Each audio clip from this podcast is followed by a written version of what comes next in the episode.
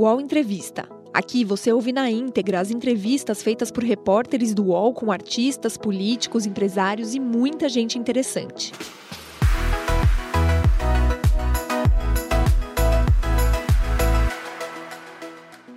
Estamos ao vivo aqui pelo canal UOL, esse aqui é o UOL Entrevista, um espaço para a gente discutir, refletir, debater as questões do nosso país. Aqui a gente recebe personalidades, políticos ou não, para a gente falar sobre o nosso país. Hoje é dia de falar com uma deputada federal. Gleisi Hoffmann tem 57 anos. Nascida em Curitiba, começou muito cedo a atuação política nos grêmios estudantis e na União Brasileira dos Estudantes Secundaristas. Foi secretária estadual no Mato Grosso do Sul e secretária de Gestão Pública da Prefeitura de Londrina, no Paraná. No primeiro ano do governo Lula, em 2002, comandou a diretoria financeira da Itaipu Binacional. Em 2010, tornou-se a primeira mulher eleita para o Senado pelo Paraná e no ano seguinte assumiu a chefia da Casa Civil no governo Dilma Rousseff. Em junho de 2017 foi eleita presidente nacional do PT e reeleita para o cargo em 2020. É formada em Direito e com especialização em Gestão de Organizações Públicas e Administração Financeira. Durante a campanha eleitoral, esteve sempre ao lado de Lula. Durante o período de transição, também ajudou o vice-governador Geraldo Alckmin a fazer a transição com o governo Bolsonaro. Hoje está no Congresso Nacional em defesa de mais um governo Lula. Deputada Federal Gleisi já conosco ao vivo nessa entrevista comigo aqui também tem Chico Alves e Josias de Souza. Olá, deputada, muito obrigada por aceitar nosso convite. Um prazer tê-la aqui no nosso UOL Entrevista. Bom dia, Fabiola. Bom dia. bom dia, Josias. Bom dia, Chico. Bom dia a todos que nos acompanham pela TV UOL. Olá, bom dia, Chico. Bom dia, Fabiola. Bom dia, deputada. Bom dia, Josias e a todo mundo que está vendo a gente agora. Mais uma vez, bom dia para você, Josias. Bom dia, Fabiola, Chico. Muito bom ter a deputada Gleisi aqui conosco. Vamos ter uma boa conversa. Vamos começar falando de juros, que é um assunto quente, ainda fresco de ontem à noite. E logo que saiu o resultado né, da manutenção da taxa básica de juros e aquele comunicado, a senhora já foi para as redes sociais e colocou lá uma cobrança bem direta ao presidente do BC, Roberto Campos, é, falando inclusive que a política monetária dele já foi derrotada né? E aí fez a questionamento, né? É como investir se o dinheiro aplicado rende só 8%? É, você não entendeu o seu compromisso com o Brasil? É, essa questão, na sua análise dos juros é, e a decisão do BC, é uma decisão política na sua análise? É uma decisão política. Não existe decisão econômica dissociada da política. Qualquer decisão em economia ou em qualquer área técnica, ela é associada a uma linha política. E a decisão do Compom ontem foi política, uma decisão de contração monetária, o que é muito ruim para o país e não tem nenhuma justificativa, Fabiola. Nós temos juros é, reais de quase 8% ao ano.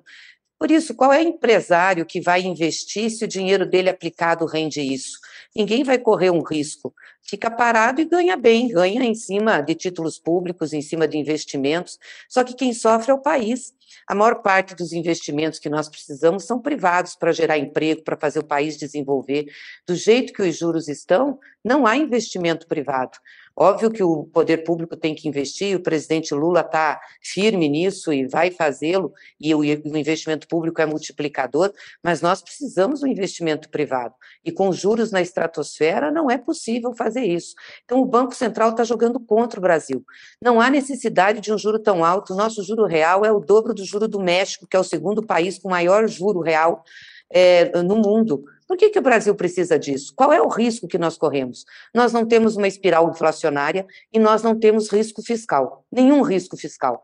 Primeiro, porque a nossa dívida é toda em real. Então, nós não dependemos de é, oscilação de moeda estrangeira, isso não tem impacto na nossa dívida. Segundo, é uma dívida bruta de cerca de 72%, 73% do PIB. Mas nós temos as reservas internacionais, que correspondem a 20% dessa dívida. Então, se você tira 20% de reserva e nós devemos ter mais uns 2 trilhões entesourado, entesourados lá no Tesouro, empossados no Tesouro, mais uns 10%, a gente fica com uma dívida líquida de 43%, 45%. Então, eu fico pensando qual é o risco fiscal para ter um, uma taxa de juro dessa ou qual é o risco inflacionário. Ô, deputada, mas quando a senhora fala que é sim uma decisão política, a senhora está querendo dizer, por exemplo, ele foi escolhido por, pelo ex-presidente Bolsonaro. A senhora acha que ainda existe Sim. essa questão política nesse sentido? Quer dizer, não quer que o governo Lula dê certo? É isso? É a política do mercado financeiro. Roberto Campos Neto pertence ao mercado financeiro. Infelizmente, na economia, quem está ditando regras atualmente é o mercado financeiro, o que é uma tristeza. Né? Então, ele já fazia isso antes, está fazendo isso agora. Obviamente que deve ter compromisso político também com Bolsonaro. Ele quer que o mercado financeiro dê certo, ele não está nem aí para o país. Ele não está nem aí se os empresários conseguem ou não emprestar eh, dinheiro, se tem crédito, se tem produção. Isso não passa pela cabeça dele, porque se passasse, o Banco Central, ele e todos os diretores teriam feito uma decisão em favor do país. Já teriam baixado um pouco o juro ontem e já teriam apontado na nota que tiraram que é possível baixar mais. Pelo contrário, a nota é horrorosa. A nota fala em possibilidade até de aumento de juro. Eles estão é, contra o país, contra o desenvolvimento. Nós não podemos aceitar uma coisa dessas. A autonomia do Banco Central não quer dizer irresponsabilidade. E, aliás, ele tem que apresentar resultados. Está lá há dois anos e não apresentou resultado nenhum. Deputada, a senhora chegou a, a, fazer comentários dizendo que o Roberto Campos Neto deveria ser demitido ou pedir demissão não parece que nenhuma dessas alternativas seja, é, seja próxima de acontecer. Né? O que, que o PT, o governo, vai poder fazer é, para tentar lidar com essa situação com relação ao Banco Central? Acho que não tem muito o que fazer, não é isso? Ou, ou vai ser só a pressão política que a senhora acha que pode fazer algum efeito? Eu acho que pode fazer efeito a pressão política e a pressão da sociedade brasileira. Pelo que me consta, a maioria é, da sociedade é contra juros altos. Os empresários, os sindicatos, os movimentos sociais, enfim, é, quem gosta de juro alto é a Faria Lima, é o mercado financeiro. Quando eu falo mercado, estou no mercado financeiro. Não pode o Brasil se dobrar ao mercado financeiro. Nós temos que fazer um amplo movimento para baixar a taxa de juros. Eu tive essa semana no Rio, num, num evento do BNDES, em que o Prêmio Nobel da Paz, da, da Economia, o Stiglitz, foi fazer uma, uma palestra. Aliás, foi muito boa presidente do Banco Central deveria ouvir com bastante calma. E, e o presidente da Fiesp estava lá, o Josué. E ele falou isso, ele disse, olha, não tem como a gente fazer desenvolvimento, né? O setor da indústria realmente não tem como se desenvolver no país com esse juro, com essa taxa de juro que concorre é, com os investimentos privados. Então, acho que tem que ter um grande movimento da sociedade para mostrar para o Roberto Campos que não é assim, que não pode ser assim. E, obviamente, que podemos não ter agora as condições de retirada dele é, no âmbito do Congresso, mas essas condições podem ser criadas, ninguém é imexível. E ele pode ser tirado, sim. Eu acho que ele devia pedir demissão, porque ele não tem nada a ver com a linha desse governo que foi eleito. Devia pedir né? É, mas não vai fazer pelo jeito. Então, eu acho que o Congresso tem que começar a fazer uma discussão.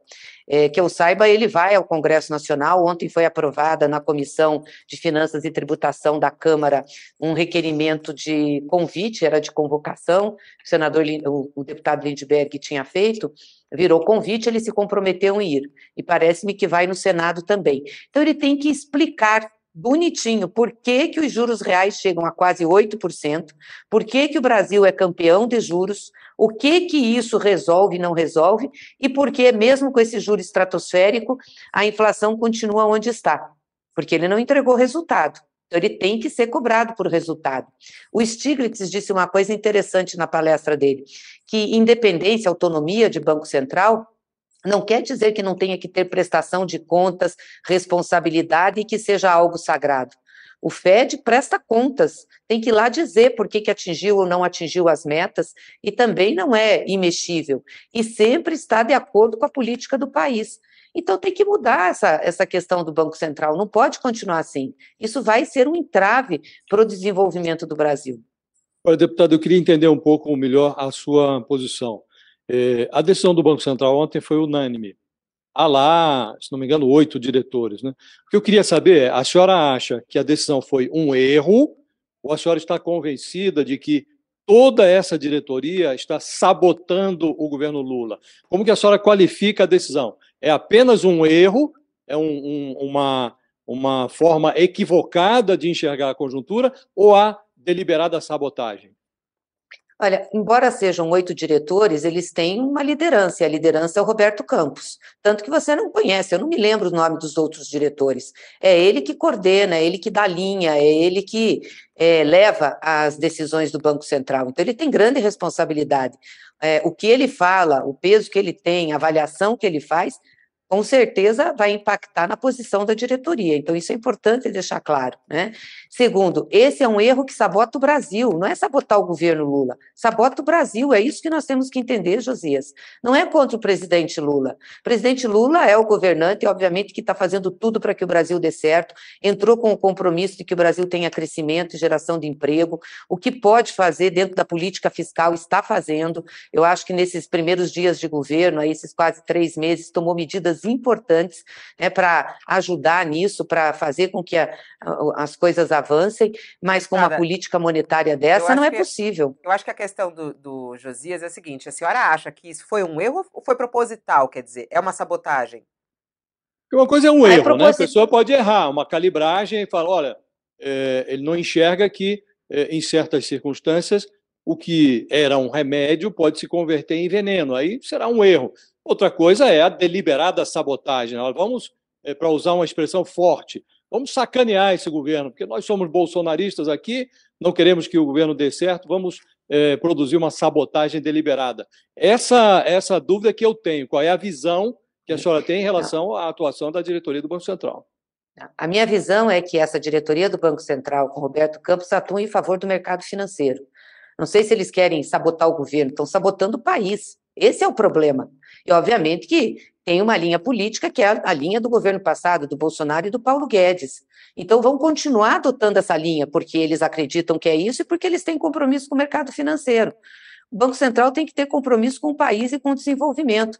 Aliás, na lei de autonomia, Josias, está claro lá que além de buscar né, debelar a inflação, controlar a inflação, também é papel do Banco Central buscar o desenvolvimento do país e buscar o pleno emprego. Eu não vi uma linha sobre emprego. Aliás, pior, a nota ontem dizia exatamente o contrário, que estão conseguindo atingir é, é, a retração, né, o desemprego, só falta dizer isso, né, que estão conseguindo colocar para baixo essas expectativas, a questão da empregabilidade. Então, é muito ruim isso. Para que, que serve? Por que, que nós precisamos de uma atuação como essa? Então, é uma sabotagem ao país, não é ao governo, não. É uma sabotagem agora, ao país. Agora, quando a senhora falou. É Bom, uh, da demissão, né, que foi a pergunta do Chico, achei importante. A senhora aí no meio falou: é, podemos criar, é, é possível criar condições para a saída dele. O governo pretende é, questionar é, no Congresso, apresentar algum projeto para retirar a autonomia do Banco Central nesse sentido? Porque ontem, quando veio essa decisão, muitas críticas vieram, tá vendo? Isso que dá a autonomia do Banco Central. É, o governo não ter o, o comando disso. É, diante do que aconteceu ontem, o governo pretende é, apresentar algum projeto para retirar a autonomia do Banco Central? Olha, eu não falo pelo governo, Fabiola. Eu não, não, estou no governo. Posso falar pelo PT e posso falar como deputada. Tem vários projetos lá sobre é, a retirada da autonomia, a mudança de autonomia. Quando essa discussão te, foi para o Congresso, eu e a nossa bancada do PT se posicionou contra contra a autonomia, não é contra a autonomia, o Banco Central sempre teve autonomia operacional, é contra o mandato. É, ou seja, os diretores terem mandato, e mandato não coincidente com os mandatos dos presidentes eleitos, na, é, eleitos pelo povo brasileiro.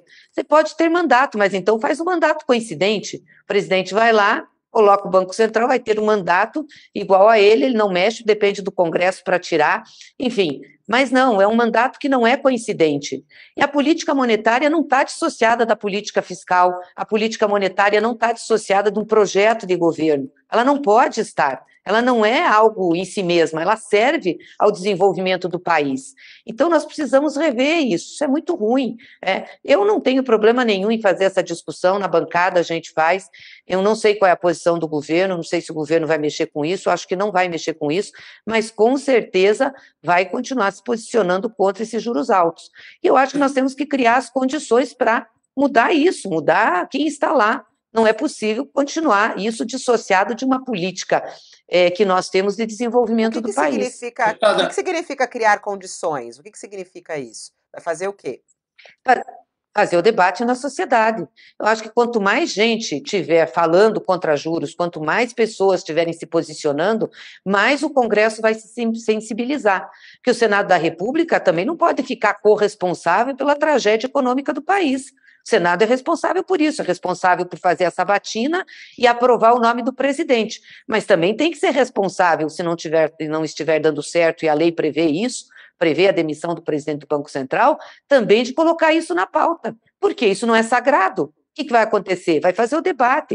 Eu acho que é esse debate que a sociedade brasileira, os empresários têm que fazer, né? o mercado produtivo, os sindicatos têm que fazer, a sociedade, os comerciantes, todo mundo que é contra juros tem que fazer com que o Congresso receba essa mensagem. Os senadores estão lá, foram eleitos, foram eleitos pela sociedade. Então, nós temos que conversar com eles, as pessoas têm que conversar, a sociedade tem que se mobilizar.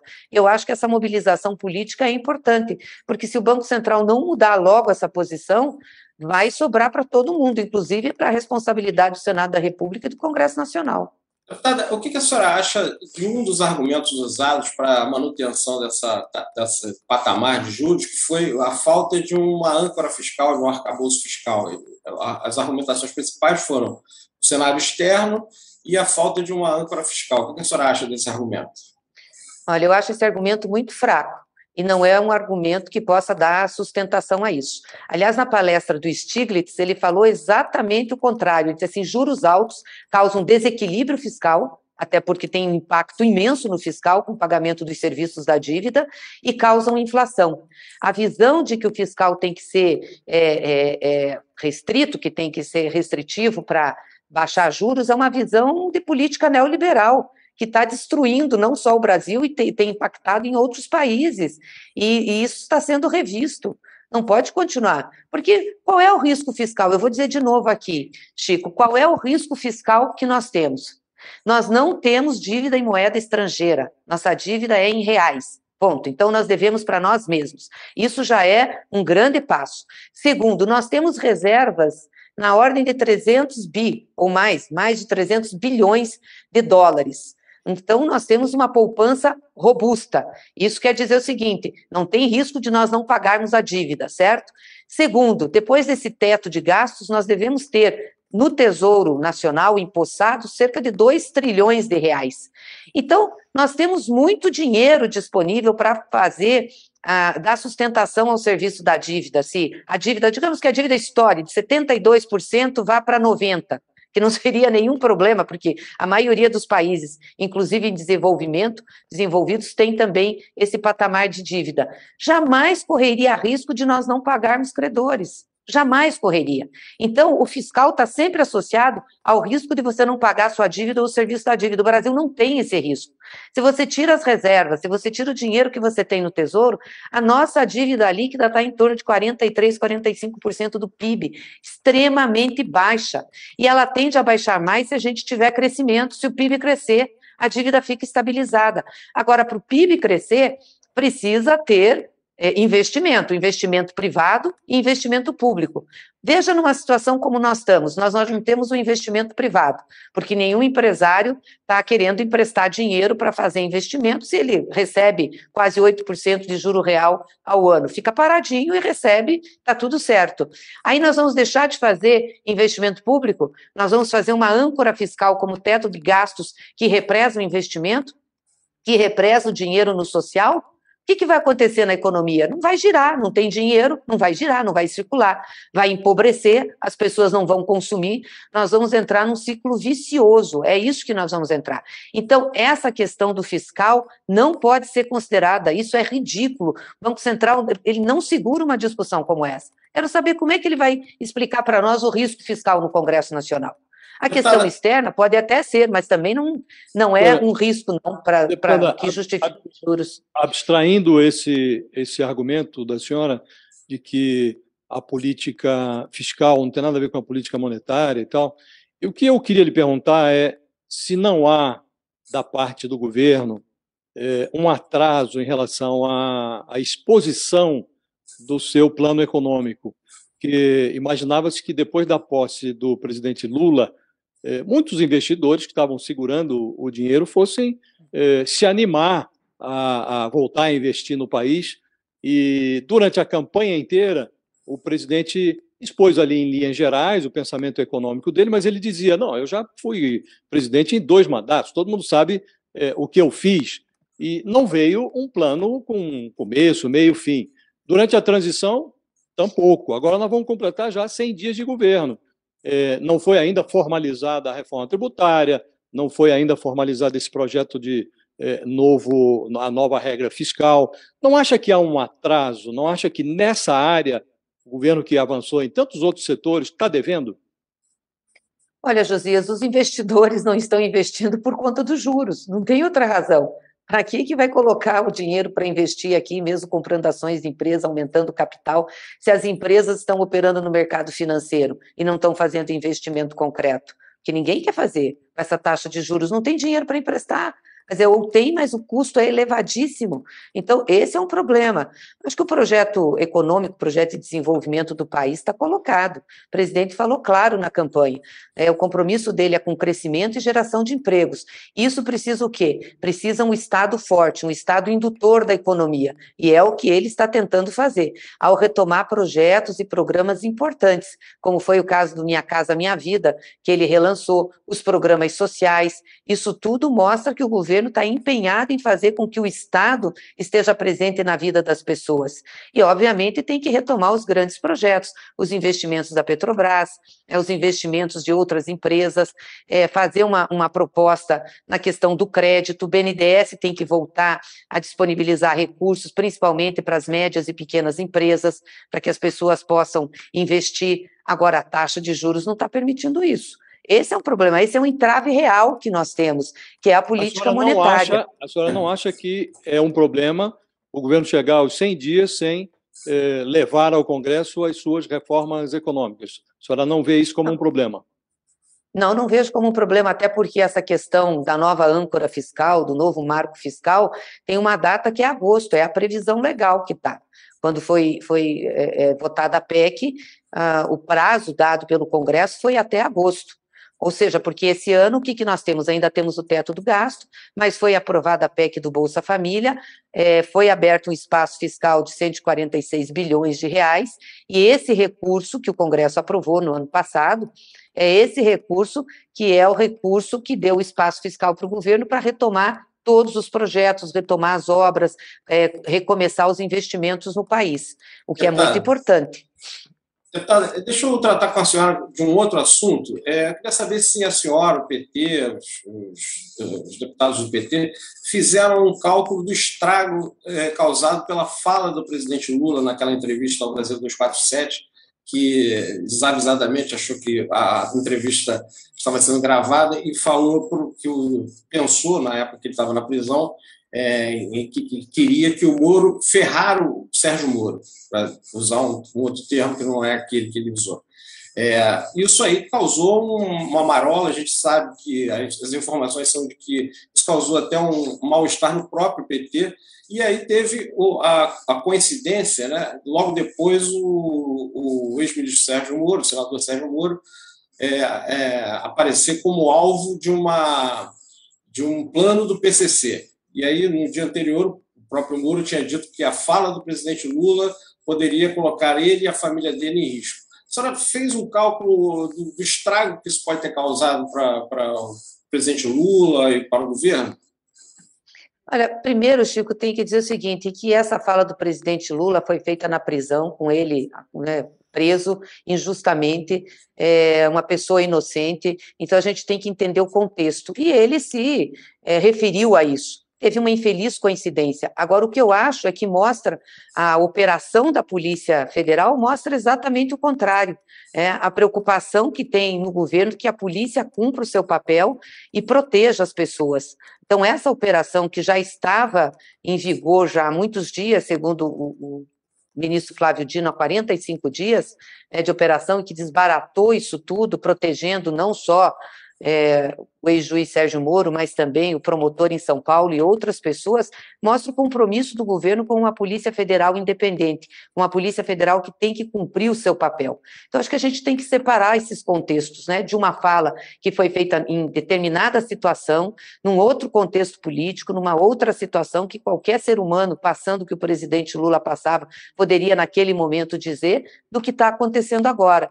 E realmente foi uma infeliz coincidência ele se referir àquela fala e a operação aparecer. Mas eu acho que a operação ela revela por si só é, que esse governo tem compromisso é, com a democracia, com a independência da Polícia Federal, com o que é correto fazer e não se apega à vingança. Mas foi um erro essa fala na sua, na sua análise? Lula errou ao falar não. isso? O presidente é uma pessoa extremamente espontânea e não tem problema de se referir a falas que ele fez no passado. Ele se referiu, eu acho que mostra é, exatamente o que ele estava pensando naquele momento, e ele disse que nesse momento não traz mais é, a questão da vingança e não pensa assim mais, ou seja, não, não tem mais isso com ele, ele tem que é, dirigir o país. E a operação da Polícia Federal, a condução que foi feita, mostra exatamente esse momento de hoje dele, que nós temos que fazer as coisas corretas e a Polícia Federal tem que agir em benefício da sociedade brasileira. Como é que a senhora está analisando o uso político disso, hein, eh, deputada? Porque isso está repercutindo bastante, né? É um absurdo, é um absurdo querer se vitimizar agora e fazer o uso político é, de uma operação que é uma operação séria, correta, né, que é exatamente na contramão do que estão nos acusando e acusando o presidente Lula. Então, é óbvio que eles vão vão querer fazer isso, que o ex-juiz Sérgio Moro vai querer fazer isso, se vitimizar, mas nós temos que esclarecer o que a Polícia Federal fez. A atuação, é isso que eu quero deixar claro, a atuação por si só da Polícia Federal e essa operação deixam claros que o presidente Lula e esse governo não têm o objetivo de vingança, muito pelo contrário. É, o que nos move, o que é, colo se coloca para o governo é fazer com que as coisas aconteçam de maneira correta, sem operacionalizar a Polícia Federal, como foi feita no passado com o governo Bolsonaro, tendo ela independência e atuando é, democraticamente. O UOL Entrevista volta já.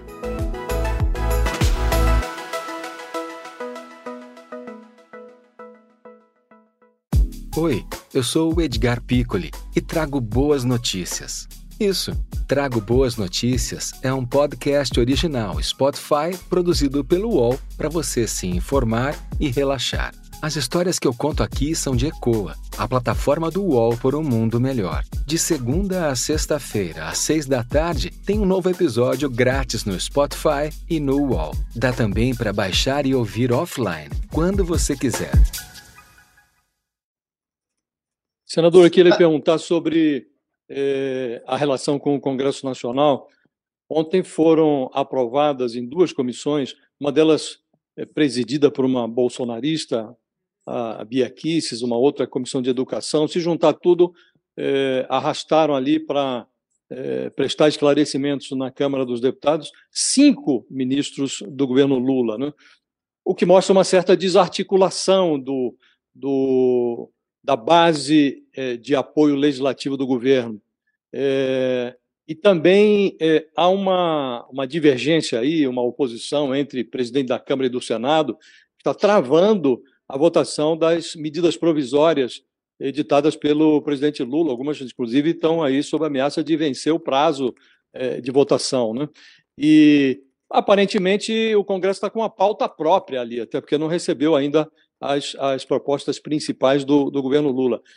A desarticulação, a senhora acha que é, é, ainda não engrenou esse modelo que o, o, presidente Lula, no seu terceiro mandato, tenta implementar de é, suporte legislativo? Olha, Josias, eu não acho que há desarticulação, eu acho que há um processo de articulação. Porque, vamos ser claros aqui, nós não temos, não, não ganhamos a eleição com maioria no Congresso. Muito pelo contrário, né? A maioria ainda é composta pelo centrão, pela centro-direita, pela direita. O presidente Lula ganhou a eleição, mas nós não ganhamos no Congresso Nacional é, uma bancada grande com essa base que deu apoio e sustentação à campanha do presidente Lula. Então, nós temos que fazer articulação com o Congresso, com o Congresso que foi eleito. E óbvio que essa não é uma articulação simples, porque muitas é, dessas bancadas, muitos desses deputados estavam apoiando o outro lado, eram base de apoio do outro governo, é, tem também divergências na visão de projeto de país. Então, essa aproximação transformação ela é de processo, ela é de construção. Eu acho que nós estamos construindo e vamos construir para ter maioria naquelas matérias que são realmente importantes para nós, para o país que são as matérias estratégicas que o presidente Lula mandará para o Congresso Nacional. Eu não tenho dúvidas que nós conseguiremos fazer isso. Quanto à convocação, é, a convocação não, convite, né? Porque eles apresentaram requerimentos de convocação e a articulação do governo conseguiu em todas as comissões transformar em convite, então para os ministros marcarem quando puderem ir ao Congresso Nacional com o compromisso de ir. Eu não vejo problema nenhum ministro ir ao Congresso Nacional. Muito pelo contrário, eu acho que é bom, vai lá, fala, conversa, explica, esclarece. Eu acho que é uma oportunidade para fazer essa interação. O que não pode ter é desrespeito. É, tem ali um grupo de, de bolsonaristas no Congresso que não querem fazer o debate, que não querem questionar, que não querem fazer discussão política, querem agredir. Isso nós não podemos permitir. Isso a direção do Congresso Nacional, da Câmara, do Senado, tem que ser firmes em coibir. Então, mas ir ao Congresso, fazer o debate, não vejo problema nenhum. Foi aprovado também a ida do presidente do Banco Central. Então, acho que esse debate é bom para o país. Deputada, sobre essa articulação no Congresso, eu queria eh, pedir à senhora uma análise especificamente sobre o caso do União Brasil, que parece um partido meio problemático na base do governo, que apesar de ter três ministérios, é, o, líder do União Brasil na Câmara, o Elmar Nascimento, deu uma entrevista para a Folha dizendo que o partido não é base do, do, do governo. É, ou seja, tem os cargos, mas não é base do governo. Como é que como é que se lida, como é que o governo lida especificamente com União Brasil, que é um partido problemático, é um saco de gatos, tem um, um, tipo de ideologia dependendo do Estado. Como é que se resolve esse problema, já que ele tem três ministérios essa legenda? Bom, de novo, Chico, eu não vou aqui dar minha, não vou dar a opinião do governo, então acho que não estou aqui. Posso falar como presidente do PT e como um dos partidos que integra a base do presidente Lula. É realmente eu acho muito estranho e muito esquisito o partido participar do governo e dizer que é independente, que não é da base de apoio. Eu acho que eles têm que fazer uma avaliação lá. De fato, é um partido que foi uma junção de outros dois partidos, de muitos interesses. Eles têm dificuldades entre eles mesmo, não, não, não é só dificuldade em relação ao governo. Ali nós vamos ter que ganhar a maioria dos deputados que estão no União Brasil. Eu acho difícil que todos venham participar da base, tem gente que é muito dissociada, ainda tem um resquício bolsonarista numa parte do partido, então acho que vai ter que fazer um avanço para ir conquistando a maioria dos parlamentares e conversando para que a gente possa ter, como eu disse, nessas votações estratégicas, a gente possa ter a maioria e aprovar. Ah. É isso que tem motivado as nossas relações dentro do Congresso. A senhora acha que é o caso de dar mais cargos à União Brasil para que tenha esse apoio? Não, acho que não. Acho que a União Brasil está bem contemplado já com os três ministérios, com os cargos que tem. Eu acho que tem que se conversar com os deputados, tem que avaliar enfim, e é, um, é um como eu disse, é um processo. O seu colega Zeca Dirceu aqui no, no, no UOL Entrevista falou sobre isso, achava que poderia contemplar com mais cargos é, nos estados é, e que isso poderia ajudar. É, a senhora discorda, então, dessa opinião dele? Eu discordo, porque eu acho que já está sendo negociado, aonde a União Brasil tem ministérios, cargos estão com a União Brasil, é assim que acontece, tem outros ministérios também. Eu acho que não dá para sair fazendo uma oferta de cargos só em troca de apoio. Eu acho que eles estão contemplados, tem que terminar agora a montagem do governo, né, que ainda não terminou, tem muitos cargos para serem ocupados, e o que a gente tem que fazer é conversar a cada projeto que nós tivermos lá, os projetos estratégicos, conversar com essas bancadas. O deputada, deputada a senhora, às vezes, a senhora às vezes faz é, alguns comentários que passam a impressão, como líder partidário, a senhora se coloca assim agora na, na nossa entrevista, e tem se colocado assim, a senhora parece, por vezes, é, considerar que a articulação do governo ela é demasiadamente concessiva. Né? A senhora se posicionou, por exemplo, no caso do ministro Juscelino Filho, é, defendendo até que ele tomasse a iniciativa de sair do governo, e o, o, a articulação do governo parece, de fato, algo concessiva. Né? O Mar Nascimento cansa de criticar o governo, foi mantido lá um apadrinhado dele no comando da Codevasf, que há é, que acumula é, denúncias de desvio de verba ali desde o do tempo do orçamento secreto. Né? É, esse orçamento secreto virou de RP9, vira RP2, mas a execução, mesmo da verba que foi para os ministérios, mais de 9 bilhões, ela está sendo terceirizada na prática a, aos parlamentares. Né? A senhora acha que está adequada a forma como o governo está se aproximando do legislativo, ou de fato a senhora acha que há concessão demais, há muito, há muito concessão do governo e pouca reciprocidade eh, dos parlamentares? É, nós não tivemos ainda nenhuma votação para votação importante para realmente saber como vão se comportar os parlamentares. Então, eu não tenho como avaliar se isso está dando certo ou não em termos de formação de base no Congresso. Quando nós tivermos uma primeira votação que seja importante abrir o painel, a gente vai poder fazer essa avaliação. Agora, eu penso que sempre o governo tem que cobrar a lealdade dos seus aliados, né? Se o governo está entregando os cargos, se o governo está fazendo as negociações em relação às emendas, isso tem chegado aos deputados, tem que cobrar a lealdade eh, dos deputados na votação, dos deputados e senadores. Eu, deixa eu voltar um pouquinho. É, é, é, rápido, Fabiola. É só voltar um pouquinho no assunto PCC Moro. Eu vi que Rosângela Moro e Sérgio Moro é, agradeceram às autoridades, aos policiais que desbarataram aquele plano. E é, Rosângela Moro, pelo, pelo, lado dela, agradeceu à Polícia Legislativa, ao Arthur Lira e Sérgio Moro, à Polícia também do Senado e a Rodrigo Pacheco. A senhora acha que faltou um agradecimento a, a quem comanda a Polícia Federal, que é o, ou o ministro Flávio Dino ou o presidente Lula?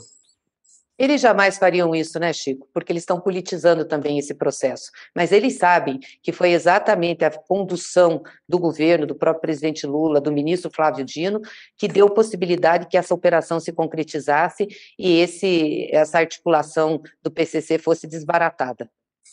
Aliás, ontem na, na internet também, né, nas redes sociais, eh, o ex-presidente Bolsonaro publicou que fazendo uma, uma crítica à esquerda, né, falando como se fosse uma responsabilidade da esquerda isso. É, e os apoiadores dele fazem sempre essa ligação, né, e querem colocar o PT próximo ao PCC, que tivesse alguma ligação. Como é que a senhora responde isso, né? Inclusive Bolsonaro dizer isso, né? O poder absoluto a qualquer preço sempre foi um objetivo da esquerda é, para falar sobre esse plano de ação contra Sérgio Moro, deputada. Olha, o Bolsonaro, antes de acusar, tem que explicar a relação dele com as milícias, né, com, com, com o crime miliciano, que ele é extremamente envolvido nisso.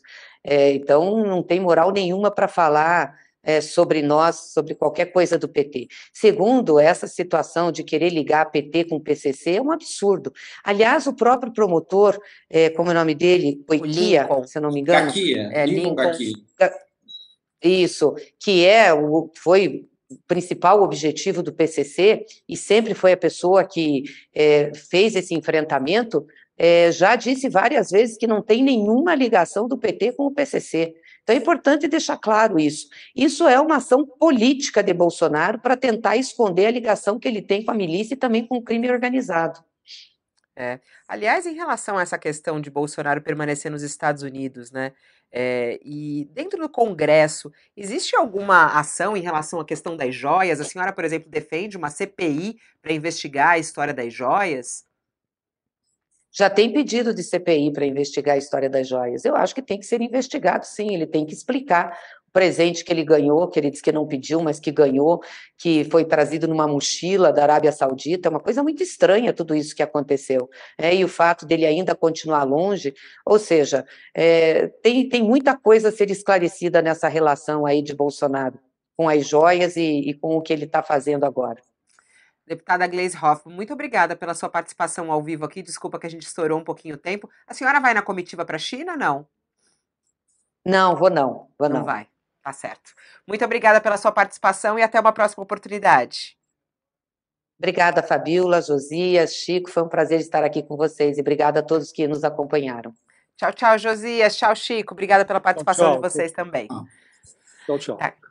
10 horas e 45 minutos, assim a gente encerra o nosso UOL Entrevista de hoje com a deputada federal, presidente do PT, Gleice Hoffmann. A gente volta logo mais. Ao meio-dia tem a edição das 12 do UOL News, com todo o resumo do que está acontecendo, inclusive greve do metrô em São Paulo, com repercussão a respeito disso. Até mais.